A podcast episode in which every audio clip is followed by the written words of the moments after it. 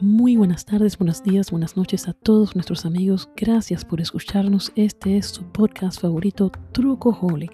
Trucoholic, el truco de la verdad, señores.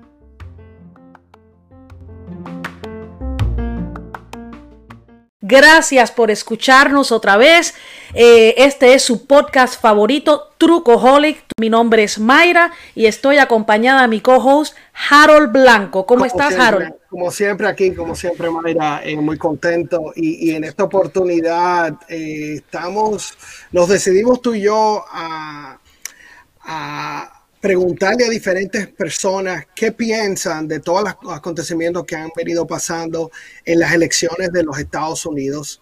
Y nos pusimos la tarea de empezar a preguntarle a nuestras diferentes amistades alrededor del mundo los amigos y gente que, a quien nosotros valoramos sus opiniones. Y en esta eh, ocasión eh, tenemos a, Carlos Guerra que, que, es cuñado de nuestra politóloga eh, nuestra politóloga eh, Judy Erazo y, y, Judy siempre decía, no, Carlos, Carlos tiene una, una, muy buena perspectiva sobre todo eso, así que eh, decidimos darle una llamadita a Carlos y para que nos dijera eh, cuál era su opinión. Así que Carlos, bienvenido primero, adelante. Muy bien, de verdad, muchas gracias por darme la bienvenida a su espacio, es un honor que me dejen entrar a su casa. Gracias, gracias. bienvenido. Yo realmente valoro eh, el, esfuerzo que ustedes están haciendo con su proyecto y sobre todo porque en esta época el debate de ideas se hace cada vez más, más escaso y más raro y se, nos estamos cada vez más limitando a, al intercambio de insultos que al debate de ideas. bueno, sí, es verdad. Qué bueno, qué bueno que dices eso, porque justamente eso es lo que andamos buscando, el, el asunto de poder llevar las los diferentes opiniones, diferentes temas que tratamos aquí a un debate sano, donde siempre buscamos la verdad. La verdad de cada uno, pero siempre buscando la verdad. Y, y con, con, el propósito sobre todo de que cada, cada persona de su punto de vista y nos ilustre, nos ayude a nosotros a entender eh, cómo esa persona ve eh, los temas que tal vez sea muy diferente a lo que nosotros estamos haciendo. Y, justamente eh, con todo esto que ha, venido pasando últimamente en las elecciones de los Estados Unidos, eh, nosotros decidimos empezar a, a recopilar información y a recopilar comentarios de las diferentes personas sobre, primero que nos digan qué piensan ellos del proceso de los Estados Unidos en sentido general, el proceso electoral, y, cómo, cómo ven este que, acaba de pasar, eh, eh, y, si, si, están sobre todo satisfechos o no que, de que ganó Joe Biden. Bien, bueno, pues yo estoy en la República Dominicana. Supongo que muchos de sus oyentes estarán en otros países o, vienen de otras nacionalidades. Así es, así es. Le comparto como background que aquí el proceso se vive, este y los anteriores se viven con, intensidad. La gente toma partido, eh, se llevan las noticias, se llevan las incidencias, se esperan los debates. Es realmente un evento. Obviamente que el análisis eh, a nivel general se hace un poco superficial, pero, pero sí que llama la atención. En, en, lo personal, pues el proceso, primero, yo quiero reconocer que el modelo de democracia en Estados Unidos es todavía hoy un referente para el resto de los países. Aún más de 200 años después de sus primeras elecciones, em, yo creo que todavía es algo que es increíble en la forma en que se ha logrado sostener y el ejemplo que significa para, para lo que lo vemos desde fuera. Así que aún fuera de lo que significa la política como tal, que sabemos que es un mundo con, con mucha, con mucha simulación, mucho cinismo y, muchos intereses que se mueven detrás de cámara, sobre todo en unas elecciones y sobre todo en Washington, pero fuera de eso, lo que tiene que ver con el ciudadano normal y corriente, Entiendo que las elecciones norteamericanas son un ejercicio extraordinario, porque este, este, es un país que integra millones de personas de razas diferentes, etnias diferentes, religiones distintas, creencias distintas, nacionalidades distintas. Y un país que logra aglutinar tanta diversidad en una sociedad y que esa sociedad funcione y que funcione en base al rule of law, que funcione en base al libre mercado, con libertad de expresión y además de eso en democracia. Eso es algo extraordinario. No hay ningún otro país en el mundo que logre lo que ha logrado Estados Unidos. Por más defectos y más, ¿verdad? Más eh, obstáculos que se encuentran en el camino. Pero yo creo que eso es eh, reconocible y es admirable. Yo le pongo el ejemplo a, a, mis amigos y le digo, mira, ¿qué otro país del mundo tú le sigues las elecciones? ¿Quién, ¿Quién sigue unas elecciones en China, que es la segunda economía del mundo? Nadie, es una dictadura. Nadie. En Alemania también, que es un país sumamente poderoso, o sea, ni siquiera. ¿A quién le importa a nadie? Sin embargo, los Estados Unidos, y es por algo, o sea, hay una razón por él, y es esa, es que es, es un referente y algo que es admirable. Eh, sobre este proceso en particular, pues eh, me parece saludable el entusiasmo general que ha habido, eh, la cantidad de votantes, es decir, que, la que ha, sido, ha sido mayor en este caso de, que, que en otras oportunidades. Exacto, eso. Mucho mayor. Eso me inspira porque eso significa que la gente le, dio valor al derecho de votar, que a veces se da por descontado, pero es un derecho que se ha ido ganando y hay, que mantenerlo. otras personas pudieran decir que eso se debe a, lo, a los a los característicos que son ambos, más uno que otro tal vez, los, los candidatos en este eh, eh, particularmente. Sí, yo creo, creo lo mismo. Entiendo que la campaña en sí tuvo poca sustancia, eh, por no decir ninguna. Trump ofreció pues más Trump, más, más, más de él mismo, y Biden pues se limitó por un buen tiempo a mantenerse en su casa hasta que las encuestas le dijeron que debía salir y su oferta más importante fue yo no soy Trump. O sea que al final la elección fue o Trump o no Trump. Exacto. Sí, yo creo que muchas personas realmente eh, votaron no por Biden, sino en contra de Trump. Esa es esa eh, eh, una mayor parte de las personas. anótame en ese grupo. No, incluso no, te voy a decir, yo, yo, yo, todo el mundo sabe que yo soy demócrata y siempre lo he dicho que, que y nosotros hablamos de esto en uno de los podcasts, que, que no creíamos que Biden era realmente un candidato fuerte para, para enfrentarse a, a, Donald Trump, que tiene tantos y tantos y tantos seguidores. Eh, pero eh, al final lo nominaron y, bueno, y yo por mi parte seguí eh, mi línea de, votar por, por, por, Biden. Pero sí, tienes razón, él no, él no hizo mucha campaña.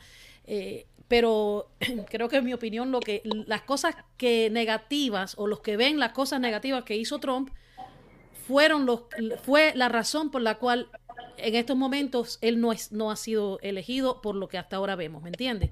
No necesariamente porque el candidato de Biden era excelente. Sí, claro. Y a veces quizá uno como ciudadano, como observador o votante, uno es muy exigente, ¿verdad? Quisiéramos que, que, los candidatos pues tengan propuestas interesantes, novedosas, que, que los debates sean en base a ideas y no insultos. La realidad nunca es tan perfecta. Pero yo creo que debemos, porque lo que ha pasado en Estados Unidos ha pasado en mi país, ha pasado en Europa, se ha ido como diluyendo. Denigrando. Eh, la, diluyendo la calidad del debate, diluyendo la calidad de las propuestas.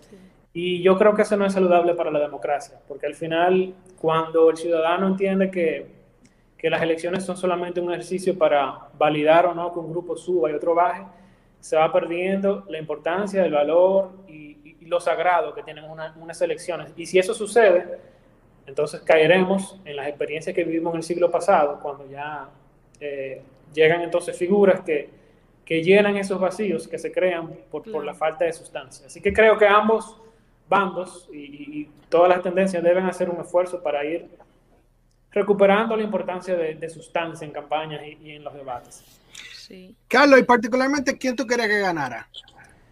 Bueno, mira, Em, podemos hacer un, programa podemos hacer un programa. No va a haber problemas, no va a haber problemas aquí. no, no, y de hecho hubiese querido que Judy estuviera aquí porque hemos tenido unas discusiones interesantísimas. Ah, sí, debíamos de haberla llamado. Sí, pero bueno, em, sería un, programa entero para, para, explicar cuál ha sido mi camino. Eh, porque en las elecciones de Estados Unidos uno se refleja y ve muchas cosas que suceden en el mundo y que suceden en mi país, aunque yo no vote allá. Pero mi preferencia era, era, era que ganara Trump. Y así como ustedes contaban hace un rato de que ustedes quizás votaron por Biden no convencidos por el candidato, sino por en contra de la otra opción, pues para mí fue un poco lo contrario. Un poco como ir poco a poco quedándome sin lugar eh, en la izquierda y teniendo que, que, que, ir al, al, al bando opuesto por, para validar ciertas, ciertas cosas que no, no, me parecen correctas y que me parece que se están abrazando ciertas ideologías y tendencias que mm, me parecen malísimas ideas para el futuro de Estados Unidos y el futuro de Estados Unidos arrastra el futuro de mi país y arrastra el, futuro de, de, muchas naciones, sí, del mundo entero. Quería preguntarte, porque mencionaste una palabra eh, un poco tabú, y es la palabra izquierda, ¿no? Eh, y te lo pregunto porque eh, yo sé que muchas personas, y se ha difundido muchísimo, de que mm, Biden y el Partido Demócrata tiende a ser, lo vamos a poner como dicen la gente, comunista, ¿no? y ese miedo, esa, esa estrategia de miedo, eh, fue precisamente lo que le dio muchísimos votos de la comunidad latinoamericana en la Florida, sobre todo los cubanos. Bueno, los cubanos normalmente siempre votan eh, eh, republicanos, pero en este, en este momento los venezolanos, colombianos y, muchísimos otros latinoamericanos votaron por Trump porque la estrategia era ese miedo que se difundió, difundió perdón, de que él era mm, comunista o socialista cosa que yo en lo personal no, no estoy de acuerdo y me gustaría saber si, es, si esa es a lo que tú te refieres o si tú opinas de que, em, basado en lo que tú hayas escuchado, de que hay una ideología em, socialista o comunista.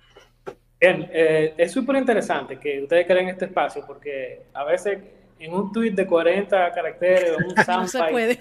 no se puede. Eh, Sí, lo, único que queda es caer en un, en un, bando o en otro y no se, no se socialicen las ideas. Pero mira, de que Biden sea socialista o comunista, no, no creo que nadie lo crea. Biden es un hombre del establishment. Exacto. Y de hecho ya en sus últimos años, y, no creo que él, vaya a cambiar. No, no él, es un hombre capitalista y... Sí. Y eso es... El establishment cree en una cosa y el socialismo no es una de ellas. Ahora, de que Biden o el partido sean socialistas, que no lo creo, a decir que no es un riesgo que el partido como tal coquetee con sectores que tienen ideologías de izquierda extrema, es otra cosa, porque esos sectores sí existen, son muy vocales y han ido ganando un espacio que se le ha ido regalando en la izquierda.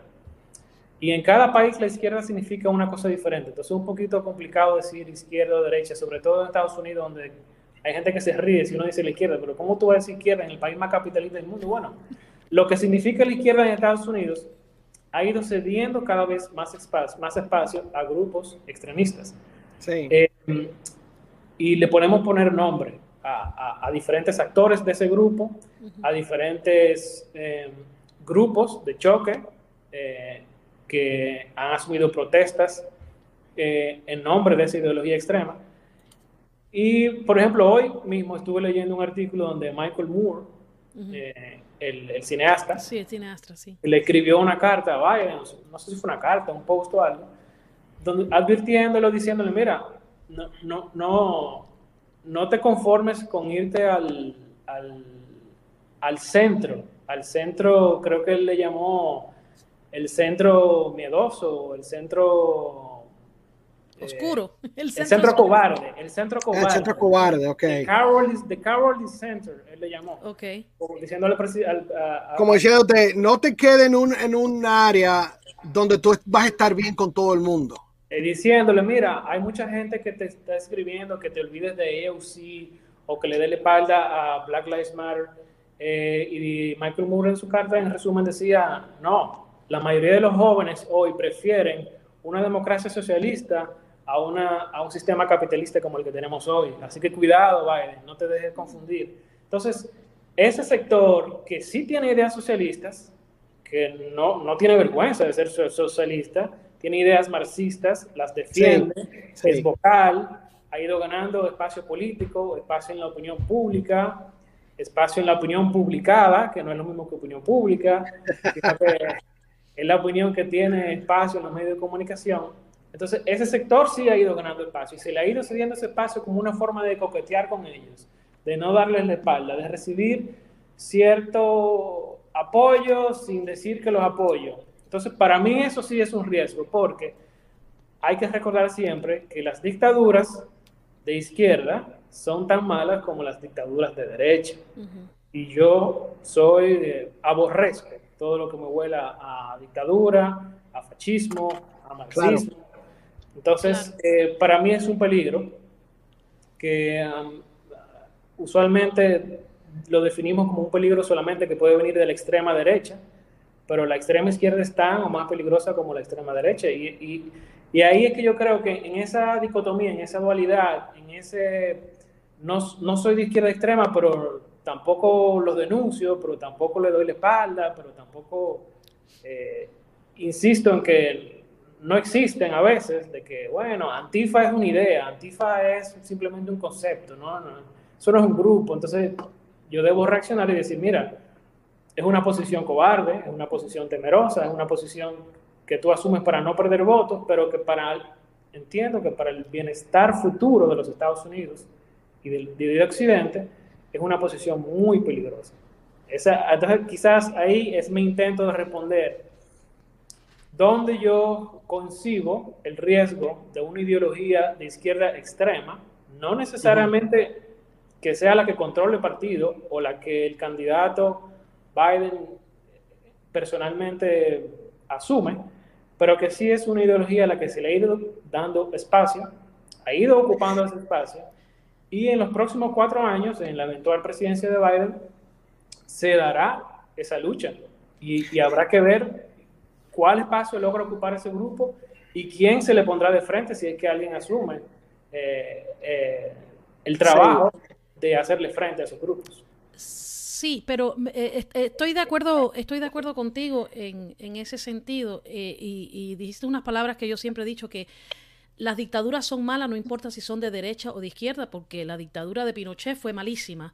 entonces, pero a lo que tú te estabas refiriendo, el mismo miedo que existe con, con Antifa, que vuelvo y repito, estoy de acuerdo contigo, es el mismo miedo que se siente, o por lo menos que siento yo, en la extrema derecha con los Proud Boys, con, el, con el Ku Klux Klan eh, y con grupos eh, nacionalistas que se le llaman nacionalistas, pero en realidad son de ultraderecha, que también tienen su agenda muy a la derecha y entonces eh, a nosotros en este país no, nos preocupa porque como quiera que sea, uno es latino. Pero el, el miedo mío eh, en lo personal es tanto lo que mencionaste tú, porque vengo de un país eh, comunista, o sea, nací en Cuba y he, escuchado todas las cosas que mis padres me han dicho y obviamente no soy comunista. Parece que Mayra se, se pero, pero te quería comentar algo eh, muy bueno que, que tú dijiste, de que ese sector ha ido tomando más y más fuerza cada vez. Y el hecho de que Alexandra Ocasio Cortés fuera electa y, esté ahora mismo siendo como diputada eh, del estado de Nueva York en, el Congreso, eh, te dice a ti de que ellos se van acercando. Entonces, hay que ir eh, hay que, hay que ponerle mucha atención porque aunque uno es demócrata, yo no quiero llegar a, esa, a, eso. Eso a mí, a mí no me gusta. Yo ante todo soy capitalista y respeto mucho ese capitalismo. Eh, porque entiendo que esa ha sido la grandeza de los Estados Unidos a través de todos los años.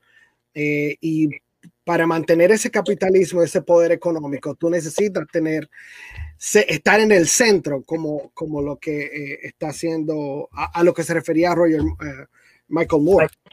Sí, eh, de acuerdo contigo, totalmente, y, y es, es, un temor que yo comparto, y, y, por eso mi, por eso he sentido que hay el partido progresista, que en este caso es el Partido Demócrata, se ha ido moviendo por default a la izquierda, dejándome a mí sin un techo político. Entonces, ¿yo, yo dónde quedo?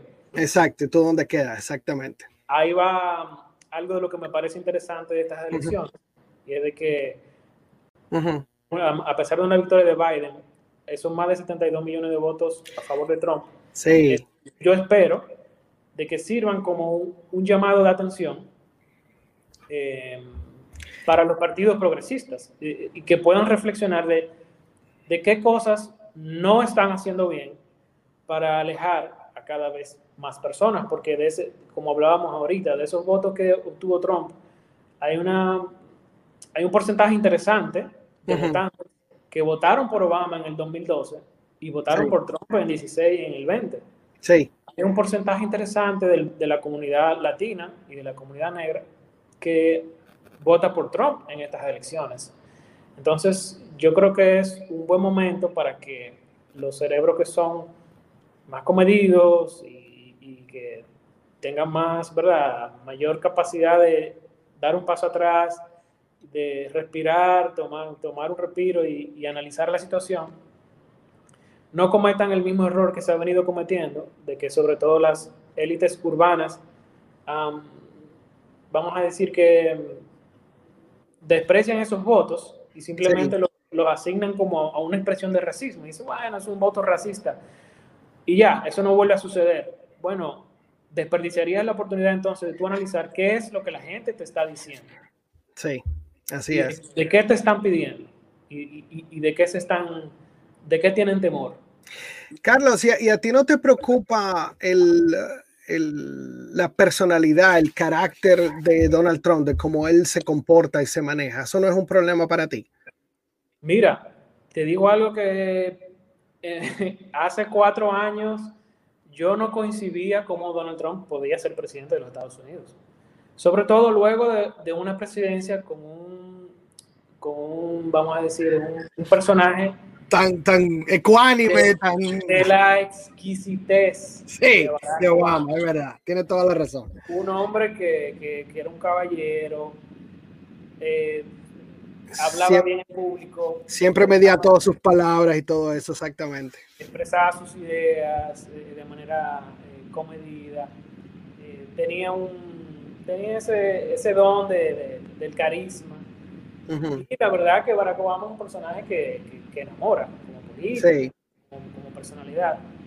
Y el contraste con Trump no puede ser mayor. Trump es un hombre tosco, brusco, eh, eh, que no disimula sus posiciones, no disimula su amor por él mismo. Entonces, ¿qué te digo? Hace cuatro años, pues no, ni siquiera lo concebía. Pero al pasar los años, fui lo que me llamó la atención, curiosamente, fue la, vamos a decir que la agresividad de los ataques que se hacían contra Trump. En, los, medios, en los medios de comunicación que yo consumo, eh, CNN, los programas nocturnos, nada, la televisión y, la, la cultura popular que yo consumo, me empezó a llamar la atención porque yo entendía que había algo que no cuadraba, no era posible que alguien fuera tan malo que todo lo hacía mal y que todo lo que hacía era malo y que, que todo era negativo. Entonces me fue llamando la atención de observar más las políticas que su forma de hablar. Ok. Y al hacer ese ejercicio, entonces fui viendo como su, forma de hablar es definitivamente su hándicap. Sí. Eh, sí. Y su forma de actuar tan, tan es un tractor que avanza hacia adelante. y avanza y tiene toda la razón. No, no, eh, déjame decirte una cosa, te, te aplaudo eso porque eh, justamente eso es lo que a mí no me ha permitido tal vez ver algo, algo positivo en él. Yo soy una persona que, que primero tiene que caerme bien una gente para poder eh, entender lo que esa persona me va a decir. Eh, y si esa persona es una persona tosca y que de, buena primera lo, que hace es tal vez insultar, no necesariamente a mí, pero eh, a su oponente, lo que sea, y de la forma como lo hace. Y, y, lo, justamente lo que tú decías, viniendo de, de, una persona, de un presidente como Obama, que era totalmente diferente, que, que, que incluso para insultar, lo hacía de una forma tan elegante que tú creías que era un elogio. Entonces, eh, eso a mí me, choca tanto que no me permite ver cualquier otra cosa buena de Trump. Y, te digo, sinceramente, los republicanos siempre han sido mejores en la economía y en el capitalismo que los demócratas, por historia. Y, y yo soy una persona muy capitalista, incluso eh, desde que me inscribí, desde que me volví ciudadano norteamericano y empecé a votar en las elecciones, siempre me identifiqué como independiente porque no quería, hay muchas cosas de los eh, republicanos que a mí me atraen y hay otras cosas de los demócratas que también a mí me atraen. Entonces, pero siempre el, asunto económico para mí es algo muy importante porque es algo que, que este país, en este país se brilla y claro y que es, lo, es una de las cosas más importantes. Entonces, eh, eh, pero... es así, no, no, sé, yo te comprendo, porque de hecho mi background es un background liberal. Yo, mis, vamos a decir que mis héroes de la historia son todas personas de izquierda. por ejemplo, en mi país hay una persona que se llamó eh, Francisco Camaño, que lideró la, la, lucha luego del golpe de Estado en el año 1963 y, pues para mí, mis héroes son héroes son de izquierda, pero para mí es un lugar extraño eh, defender a un, vamos a decir que a un candidato de derecha. Pero sí te pongo como ejemplo, por ejemplo, cuando observé políticas, cuando observé, por ejemplo, la política de, de, Barack Obama, a quien, a quien admiré, ¿verdad? Y, siempre pues, pues seguí. Para mí, era, para mí era mi presidente también, de una u otra forma. Por ejemplo, en Irán, con un acuerdo que fue un acuerdo malo, un acuerdo malo para Estados Unidos y para Occidente, donde se le, dio, se le dieron fondos extraordinarios a Irán por un acuerdo que nunca cumplieron. Sí. Puso en riesgo la seguridad geopolítica de la zona. Luego vi la política de Trump, donde Trump, pues, con su lenguaje brusco y, su forma, pues, tosca, anula el acuerdo, se sale del acuerdo y estrangula básicamente la economía del régimen iraní a un momento donde ya Irán no tiene ninguna, tiene prácticamente nula capacidad de operación en la zona. Entonces, yo observo el lenguaje bonito de Obama y sus políticas malas, y observo el lenguaje feo de Trump y sus políticas positivas, para lo que yo entiendo positivo, para el interés claro, claro, de Occidente y, el interés de Estados Unidos. Y entonces, haciendo ese ejercicio que no es sencillo, te comprendo, fui dándole cabida a la posibilidad de que, bueno, a lo mejor loco este no es tan loco. Eh, yo te entiendo, eh, Carlos, perfectamente lo que tú dices, porque es verdad, eh, hay, hay, hay políticas que, que, que, hay que hacer y que hay que ser fuerte cuando uno está delante del enemigo. Y desgraciadamente Estados Unidos tiene muchísimos enemigos y no podemos ser débiles ante la presencia de, una, de, de, cualquier otra potencia o cualquier otro país que, que, nos quiera ver muertos. Eso es, eh, estoy completamente de acuerdo con eso. A mí mi problema con, con, con, con el presidente Trump eh, es que eh, con una mano arregla algo y con la otra lo destruye. Y él es su, él es su peor, él mismo es su peor enemigo. Y, y, y, y en las cuestiones que de los problemas que existen actualmente en Estados Unidos, yo eh, yo vivo en Estados Unidos hace 40 años y el problema del racismo siempre ha existido. No lo, no lo, no lo niego que ha existido. Pero antes las personas eh, sabían que hay cosas que no se dicen. O hay cosas que a lo mejor tú la dices en privado, pero que tú tienes cierto eh, respeto cuando estás delante de otro grupo. Con la presidencia de Trump eso se acabó. Entonces, en, los trabajos se escuchan conversaciones que a veces son incómodas y que no se deben detener en un centro de trabajo. Tú no puedes estar em, siendo hostil con una persona eh, que a lo mejor piensa diferente a ti. Y entonces son ciertas cosas que él le ha dado, a lo mejor no indirectamente, pero hay veces callando eh, dice más que, si, que si hablara. Y entonces está revuelto este país y, una y, y, hay una división que yo nunca había visto en los 40 años que llevo viviendo en este país. Y a mí eso me preocupa, a mí eso me preocupa porque eh, de, aquí se puede formar una guerra civil en cualquier momento, precisamente por la división que hay. Entonces, eso es un problema. Y si tan importante es resolver los problemas eh, externos y nuestras relaciones con otros países y, tener en check, como dicen, a los enemigos, los problemas de la casa hay que resolverlos también. Y hay que tener paz aquí, hay que tener eh, eh, ciertas reglas y ciertas cosas que, que, él definitivamente, él se para allá eh, delante de un micrófono y él no le importa quién ofende y qué es lo que dice y yo no lo veo bien. Yo no lo, yo no lo veo bien. estoy de acuerdo contigo de que hay una, una división que se ha extremado y que, que, ¿por qué no? Podría terminar en un conflicto civil. Eh, así como yo al principio les decía lo increíble de la democracia norteamericana, todos los sistemas tienen debilidades y, podría sufrir también el sistema americano una, una ruptura de ese tipo. Porque no, en la historia ha sucedido siempre. Ahora, yo entiendo que las divisiones se han extremado de lado y lado. Sí, sí, claro. El bombardeo al que ha sido sometido Trump en su persona como persona y como presidente, desde el día uno de su presidencia no ha tenido precedente. se le ha acusado de todo. Se le ha acusado de que vendió la patria a Rusia cuando los resultados de la investigación dijeron lo contrario. Eh, se le ha acusado de una cantidad de cosas tales que él se ha convertido en un Hitler, entre comillas, porque hay, que ver lo que fue Hitler para decirle a cualquiera que es Hitler, y en lo que tiene que ver con la división racial y, la división, vamos a decir que en lo que tiene que ver con problemas sociales. Yo entiendo que la izquierda ha tenido también un rol de, vamos a decir que de llevar las divisiones a un extremo para provocar reacciones a nivel político.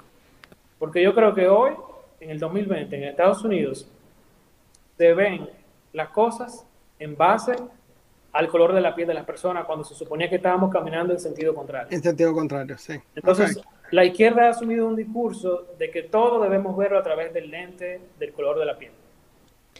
El color de tu piel determina si tú eres racista o no eres racista. Si tú tienes un color de piel determinado, tú eres racista de nacimiento. Aunque tú no lo, no lo sepas. Y si no lo sabes, tienes que descubrirlo y tienes que ir a un curso para descubrir cuál es tu racismo internalizado tan profundamente que no te das cuenta.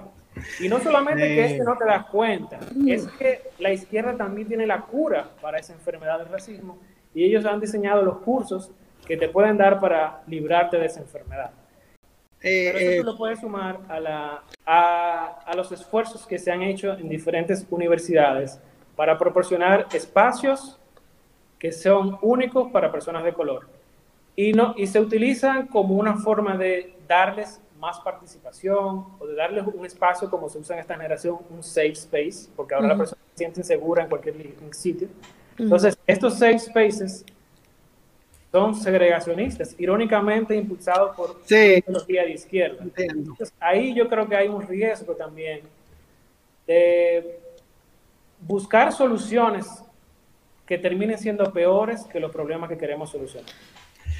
Eh, entiendo perfectamente, Carlos, lo que dices, eh, pero, pero yo quiero como volver un poquito más al asunto de, la, de las elecciones, porque una de las, de las cosas que queremos nosotros poder obtener de, tener conversaciones de gente como tú eh, es que en países, nosotros recientemente acabamos de tener una conversación con, con alguien de Colombia y, nos estuvo explicando eh, en qué puede beneficiar o qué puede eh, no beneficiar eh, la candidata o el, que ganara un presidente u otro, Exacto. A, a, a, Colombia. Entonces mi, mi, pregunta es, yo conociendo un poquito a, la República Dominicana, me gustaría saber ¿qué piensas tú de que ah, le pueda beneficiar a la República Dominicana del que Trump continúe siendo presidente o de que cambie Biden? Y quiero, antes de que tú me respondas, quiero que recordar algo que a mí me chocaba mucho cuando eso pasó. Eh, en el tiempo de Obama, hubo un, Obama puso un, un cónsul, no, un embajador norteamericano en la República Dominicana que era abiertamente homosexual.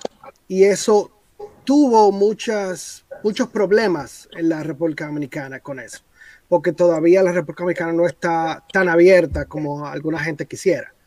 Entonces, tomando eso en cuenta, eh, y, muchos otros temas, no solamente el homosexualismo, sino muchos otros temas que tal vez la agenda demócrata siempre está impulsando. Dime, ¿qué piensas tú que pudiera beneficiar o, no el que cambie de gobierno? Perfecto. Em, antes de eso, voy a intentar conectarme también por el laptop, si les parece. Sí, sí, claro. Por un, asunto de batería, por si...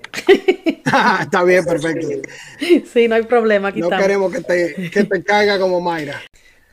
No, pues, perfecto. Mira, eh, sobre tu pregunta es muy interesante.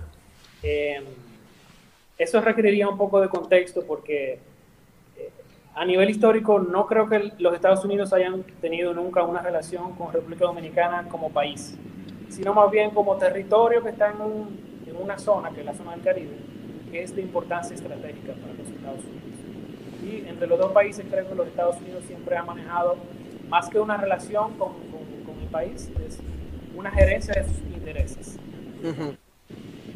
A nivel histórico, si, si vemos eh, las dos invasiones que ha sufrido República Dominicana en 1916 y en 1965, ambas fueron impulsadas por presidentes demócratas. O sea que okay. diría mejor con un presidente republicano, no creo que haya tanta diferencia. O sea, al final los intereses del establishment se defienden en un régimen demócrata o en un régimen eh, a lo largo del siglo pasado, eso fue lo que se hizo. Se mantuvo una dictadura mientras esa dictadura sirvió a los intereses de Estados Unidos, sobre todo durante la Guerra Fría. Luego se mantuvo el régimen de Joaquín Balaguer de represión durante 12 años, porque era un régimen que garantizaba combate al comunismo. Exacto. Eh, y luego de que ya cae el muro de Berlín, pues las relaciones han sido más de defensa de intereses comerciales defensa de las empresas estadounidenses en República Dominicana. De hecho, ha habido un desinterés más o menos marcado de los Estados Unidos hacia la región. El único interés ha sido Cuba y en los últimos 20 años hay países latinoamericanos de orientación socialista que han llenado ese vacío, como Venezuela, sí. que han sido el mismo Bolivia, Ecuador ha tenido sus, sus coqueteos. Venezuela y Brasil han sido la Venezuela de Chávez y el Brasil de Lula han sido los países hacia los que la República Dominicana ha gravitado del año 2000 a, la fecha. Entonces, ¿qué cambiaría? Mira, hay dos cosas puntuales que quizás yo entiendo que podrían cambiar. Una de ellas es la política hacia China. Hace dos años República Dominicana estableció relaciones con China por primera vez. Y eh, a, los Estados Unidos no les gustó eso, no, no, los han dejado saber. Fue una de las causas de que cayera el gobierno anterior y se instalara una nueva administración en el 2020 en República Dominicana. Y de hecho el presidente nuevo dominicano ha, ha dicho públicamente en varias ocasiones de que China no podrá hacer ninguna inversión en República Dominicana en ningún sector estratégico y que esas inversiones se harán con Estados Unidos. Eso no es coincidencia de que se den esos anuncios porque eso es presión de parte de Estados Unidos. Exacto. En una presidencia de Biden quizás sea más relajada la política con China, quizás, no lo sé, quizás eh, esta, esta, vamos a decir que esta andanada en contra de la influencia china en la región se relaje o siga igual, podría ser un cambio entre un, un gobierno republicano y uno demócrata. Pero más que nada yo creo que lo que podría representar una administración demócrata es mayor presión para la República Dominicana en lo que tiene que ver con asumir una mayor cuota de la tragedia social que significa Haití. Haití, sí. de hecho, ah, en los dos años de Obama, en los dos periodos de Obama, hubo grandes presiones para la República Dominicana, tanto a nivel de opinión pública como de, de presión de política de Estados Unidos. Y de hecho eso obligó a una sentencia que, que se, hubo que crear una ley para arreglar una sentencia de la Suprema Corte de Justicia Dominicana para dar la nacionalidad a, a, un grupo de personas que, que, se entendían vivir en el país y que no tenían nacionalidad por negligencia de la República Dominicana. Y creo que se va a hacer un tema, que es un tema de los Clinton y fue un tema de los Obama. Será también un tema. Y será un tema de los Biden. O sea que, eh, es, es eh, eh, yo, alguien me había, me había explicado eso y creo que te lo comenté, Harold, que la preocupación, porque a mí me, me, causó sensación de que en la República Dominicana fueran tan trompistas. Y mi primera, mi primera, mi primer pensamiento fue, ah, no, es, es un país machista, obviamente van a ser trompistas. Pero alguien me había explicado justamente lo que Carlos había dicho, que el tema de Haití, es un tema muy, muy, o sea, un tema bastante complicado. Eh, sí te puedo decir, mira, no creo que sea tan trompista República Dominicana. Yo soy un, un ority aquí. Yo soy, yo estoy en minoría y la gente me mira raro cuando digo, wow, yo quería ganar a Trump. Y me dice, muchacho, ese loco. sí. Eh, eh, es, aquí hubiese ganado 90-10 Biden. Pero mm, pero sí, yo creo que es, es un punto en el que la República Dominicana se sintió injustamente, em, vamos a decir que señalada y presionada. Ya. Eh, es un tema sensible, obviamente, y, y, creo que ahí podría haber alguna diferencia, pero entre demócrata y republicano, para República Dominicana al final las presiones diplomáticas existirán. Eh, la Embajada de Estados Unidos en Santo Domingo es un centro de poder ahí se deciden cosas que... Exactamente. Ahí se, se toman decisiones que, que, afectan a la República completa. Eh, eh, he sabido de que es la, es la, primera visita que siempre hacen los presidentes después que ganan. Es un centro de poder. Es un centro de poder y, en los últimos cuatro años ha ido recuperando un poco el interés de la embajada en los asuntos dominicanos que se había perdido. Realmente había un, un, desinterés en la región no ha habido una visita importante así en los últimos años, no ha habido más que ese tipo de, de escenarios. Y con la, con la presencia del embajador Brewster, que vino con su esposo, fue una gran, fue una, fue una, vamos a decir que un acontecimiento. Sí. Y, causó líos eso. Causó líos, pero yo creo que a su salida, ese fue como un, vamos a decir que con un goodwill general de la población él tuvo una, una vida social muy intensa y, y, iba a los juegos de pelota, iba al play, a ver los juegos, eh, visitaba a las personas, hacía fiestas, o sea que se dio a querer eh, en, eh, al final en su, en su, trabajo aquí en República Dominicana y lo de, lo de su relación y su matrimonio pues fue quedando como en un segundo plano al final ya de, de su presencia aquí en República Dominicana, aunque sí eh, el tema de la presión a la República Dominicana por el tema de, migratorio y el tema de los apátridas, que, que, República Dominicana siempre ha contendido de que no hay apátridas en la República Dominicana, pero ahí va la, la presión y, y, la defensa. Al final tenemos que estar claros. Mm. Estados Unidos es el imperio y Estados Unidos controla si República Dominicana pertenece o no, o tiene acceso o no a los fondos del FMI porque lo controla Estados Unidos. Claro. Controla si tiene acceso o no a los fondos del Banco Interamericano porque lo controla Estados Unidos, o del Banco Mundial, o si tiene acceso al sistema financiero internacional porque si no, nos cierran las puertas de, las, transacciones bancarias. De las remesas y todo eso. Entonces, al final, la presión es grande y, la influencia de Estados Unidos, cuando se tenga que dejar sentir para los intereses de norteamericanos, se va a dejar sentir sin importar quién sea el presidente. Claro, es verdad. De ahí es que volvemos a lo del principio, donde hablaste que cuántas personas siguen las elecciones de cualquier otro país del mundo, a, diferencia de, de, todas las personas que siguen a través del mundo, aunque no sean ciudadanos norteamericanos, las elecciones de Estados Unidos, porque como dicen por ahí, cuando cuando Estados Unidos tose, el resto del mundo tiene neumonía. Así es, así es. Y más nosotros que, que, dependemos, y bueno, y Harold sabe, Harold sabe que lo que es remesas y la conexión de la familia dominicana con la familia que está en Estados Unidos eh, es importante tanto a nivel sociológico como a nivel económico, y, la sostenibilidad de la finanza de la República Dominicana. Claro. Así es, así es. Bueno, this episode is sponsored by Cruise Control Skate Company. We invented suspension skateboards. Our patent pending spring steel plates and custom skateboard decks give you the smoothest ride on the planet.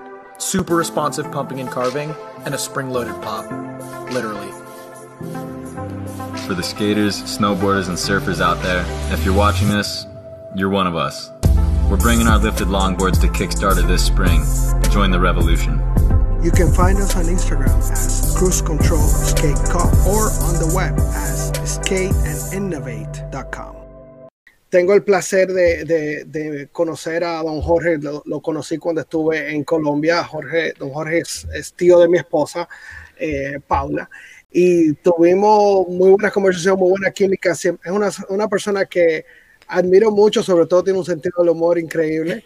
Eh, así que eh, muchas gracias, don Jorge, por, por estar aquí con nosotros y, y bienvenidos. Gracias, Harold. Bueno. Don Jorge, la razón por la que lo invitamos es, como decía al principio, es porque viendo todos los acontecimientos que hay en los Estados Unidos, eh, esta campaña política que ha venido desarrollándose eh, con Joe Biden y, con el, presidente Donald Trump.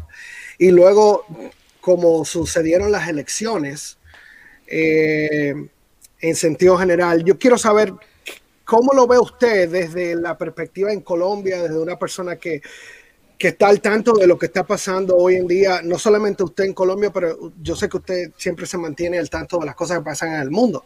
Entonces, lo que queremos saber es su impresión. ¿Qué, ¿Cómo lo ve usted este proceso electoral que está pasando en los Estados Unidos?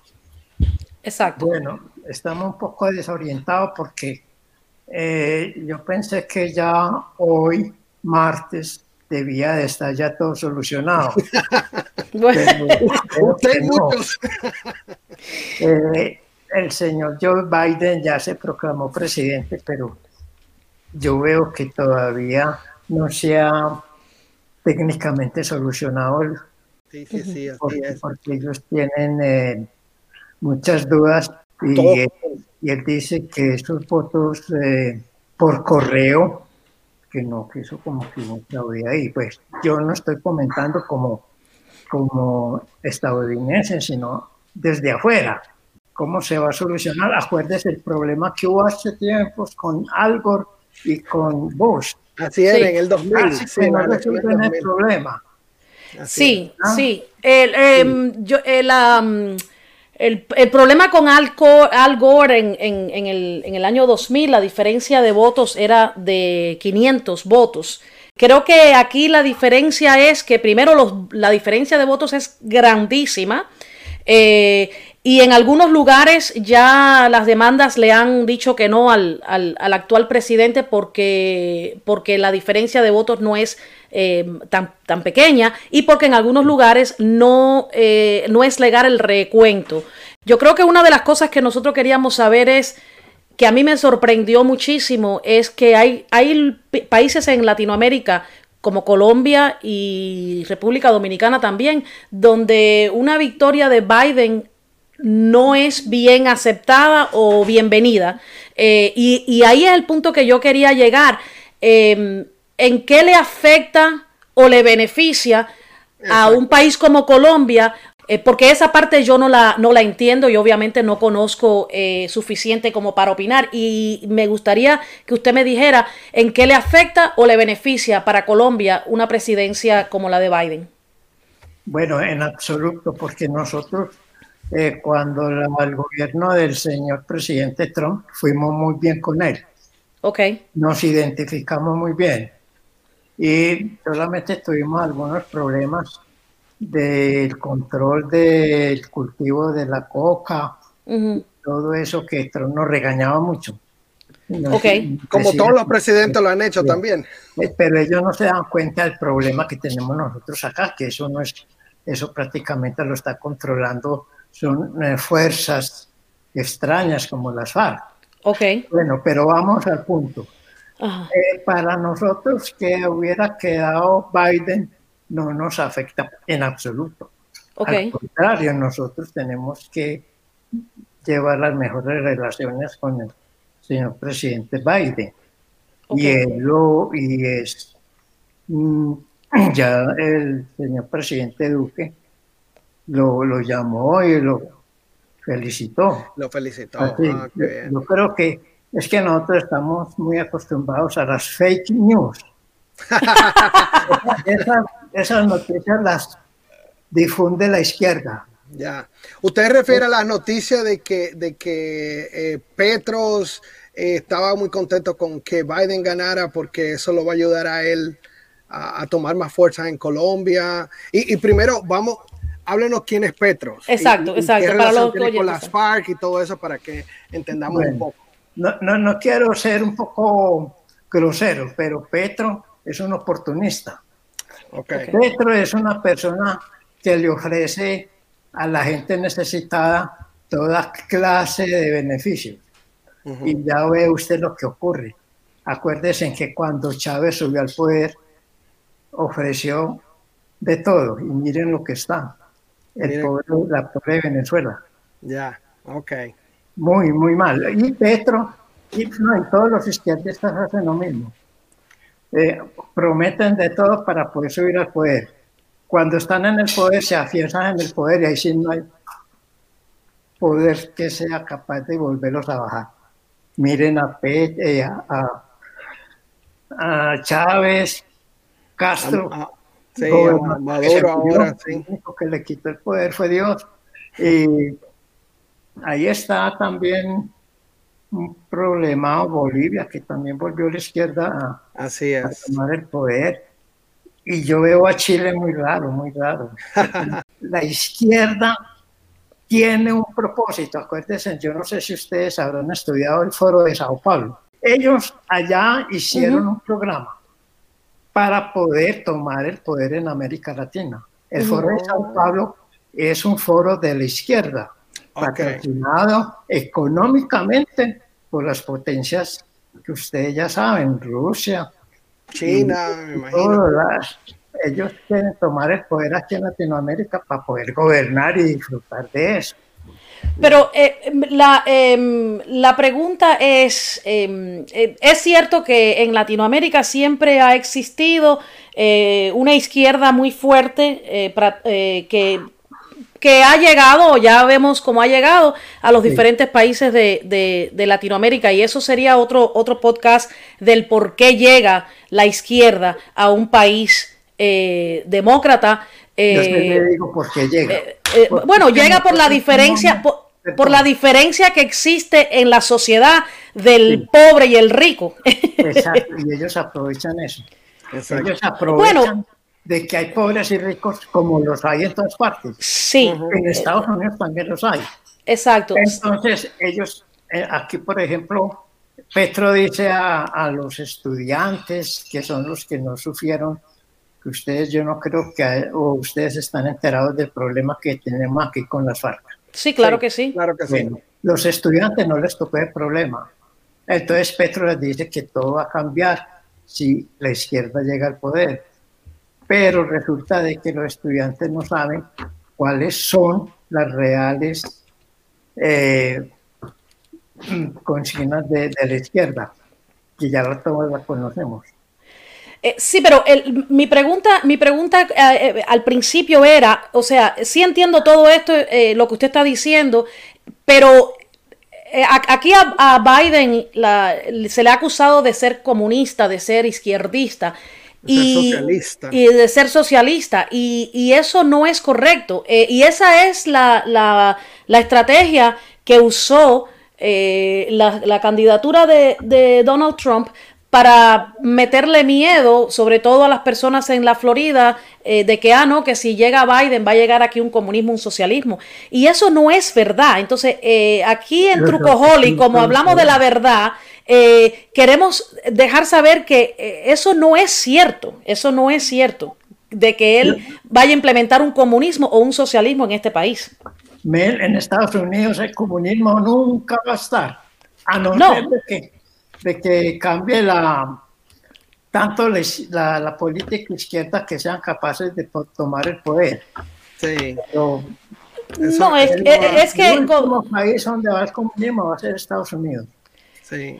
la manera que está este país hecho y como está escrito en la Constitución, se puede ver claramente ahora mismo de que aún eh, en, las elecciones, eh, mire todo lo que estamos pasando porque cada estado tiene sus leyes. Eh, Entonces aquí no hay, no hay manera de que llegue un, un- un comunismo como tal.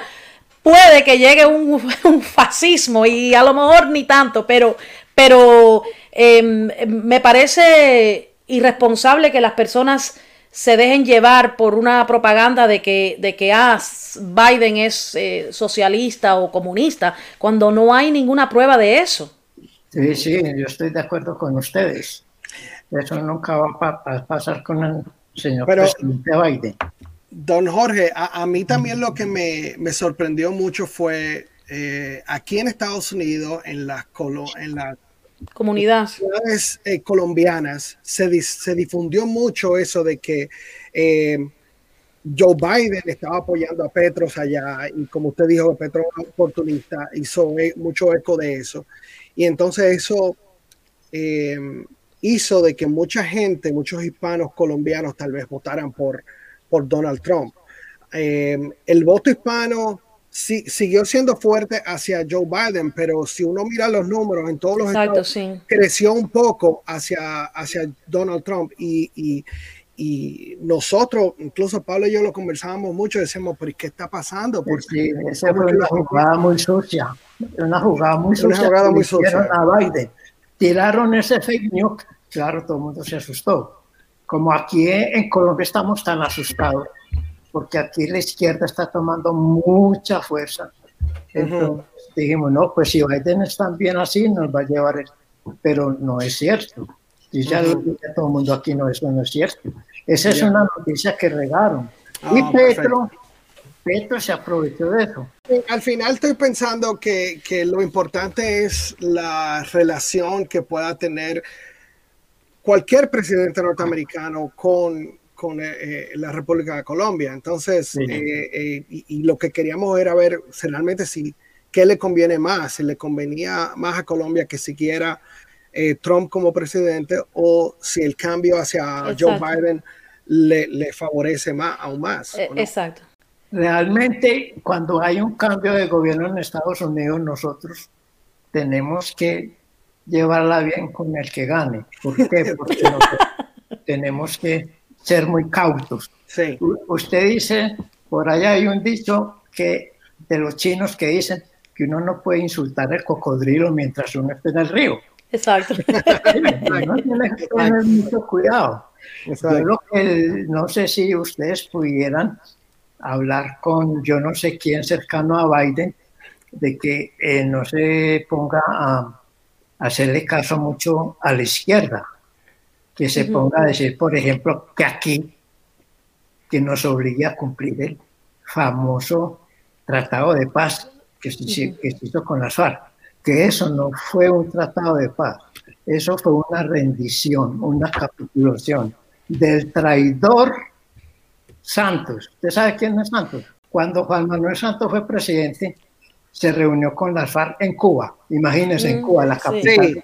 Claro. Eso así- los patronos que quisieron y firmaron es que hubo un tratado de paz. A raíz de eso fue que vino el premio Nobel y todo eso. Ah, sí, se ganó este premio Nobel. Juan Manuel Santos hizo una, un tratado tan malo que nos preguntó, ¿ustedes están de acuerdo con este tratado? E hicimos un referendo. Y el referendo dijo, no, no estamos de acuerdo. Y Sin que- embargo, él con sus triquiñuelas y todo, no- nos los está tratando de imponer y nosotros en este momento no lo queremos. Bueno, pues do- don Jorge, déjeme decirle algo. Le voy ahora a pedir eh, que en un futuro nosotros tengamos esta conversación, sobre todo sobre ese tratado y sobre las FARC y, le- y un poco de la historia que ha venido pasando Colombia eh, con todas las guerrillas. En un futuro, quisiéramos invitarlo a usted, que usted nos hablara un poquito más de eso, porque nosotros, yo como dominicano, Mayra como colombiana, viviendo en este... Eh, Mayra como, cubana. Como cubana, perdón, como cubana, viviendo aquí en Estados Unidos. Tal vez no... Sí. sí, Mayra es cubana. Perdona, Harold, le hago una pregunta. Dígame. Eh, ¿de, qué parte de Cuba? Del tercer piso de La Habana. ¿Y cómo es el tercer piso? Porque todo el mundo es de La Habana, nadie quiere ser del, del, del, del interior del país. No, pero ah. nací, nací, nací en La Habana, nací en La Habana. Y, pues, pero a usted le tocó la generación de Castro. Bueno, la verdad es que yo era muy pequeña para, mm, o sea, lo que sé de Cuba es a través de lo que mis padres me contaron, porque a, los 10 años, imagínense, ¿qué sabe un niño a los 10 años? No, no sabe nada. Mm. Eh, pero sí estoy enterada de, muchísimas cosas que, que, mis padres me contaron y familiares que tengo eh, eh, en Cuba todavía, y, pues, personas que vienen, ¿no? Se escapó de que la adoctrinaran. Eh, bueno, yo creo que los 10 primeros años algo, algo, algo se me quedó. cuando la izquierda toma el poder, lo primero que hace es empezar a adoctrinar a la juventud. Sí, bueno, todo, todo, todo, todo gobierno totalitario, lo mismo de derecha que de izquierda, eso es lo primero que hace, adoctrinar. Y, ahí, ahí está el problema con las dictaduras. Las dictaduras son malas, no importa si son de derecha o de izquierda, ambas son malas. Sí, así es. Toda la razón. Pero Jorge, eh, le agradecemos mucho su participación y como le, estaba diciendo, nos encantaría que en un próximo episodio habláramos en más detalle sobre esa historia de Colombia, sobre las FARC y, el impacto que ha tenido sobre la, cultura. claro, me parece muy bien. colombiana. Con mucho gusto. Y muchas gracias. Muchas gracias, muchas gracias por participar. Y gracias. pues que sepamos cuándo va a estar el señor Biden, ya que le sí. el trabajo en forma.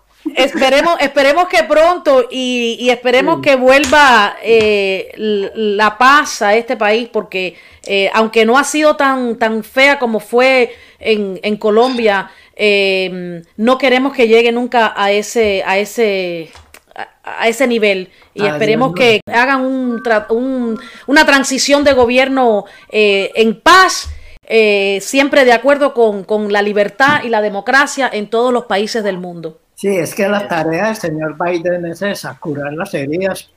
Curar las heridas, exacto. Exacto, exactamente, exactamente. Bueno, don Jorge Durango, muchísimas gracias. esperamos en otra ocasión poder estar con usted y compartir eh, otros temas. Gracias. Que Dios lo bendiga. a usted también. Gracias. Muy amable. Bueno, Carlos, eh, primero, muchas gracias. Eh, nos encantó tu, tu, participación. Le estaba comentando a Mayra en el momentito eh, que no estuviste ahí, que, que, me encanta la forma en cómo te, expresas y, y, lo claro que, que, estás exponiendo las ideas, porque justamente eso es lo que andábamos buscando.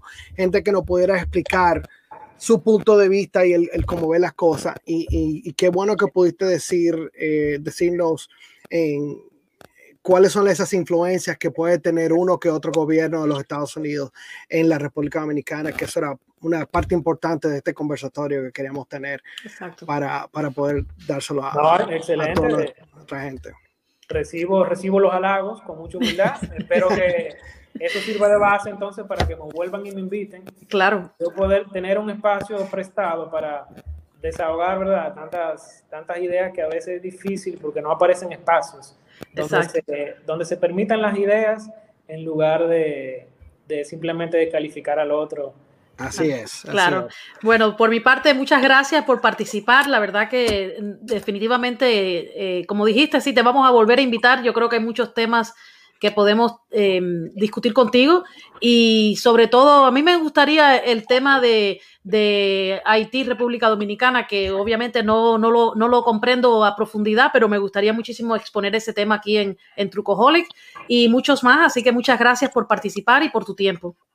No, a ustedes, cuando quieran estamos por aquí de vuelta. Gracias, ok. Gracias, Carlos, pásalo bien. Chaito, bueno, chao, chao, bye, bye.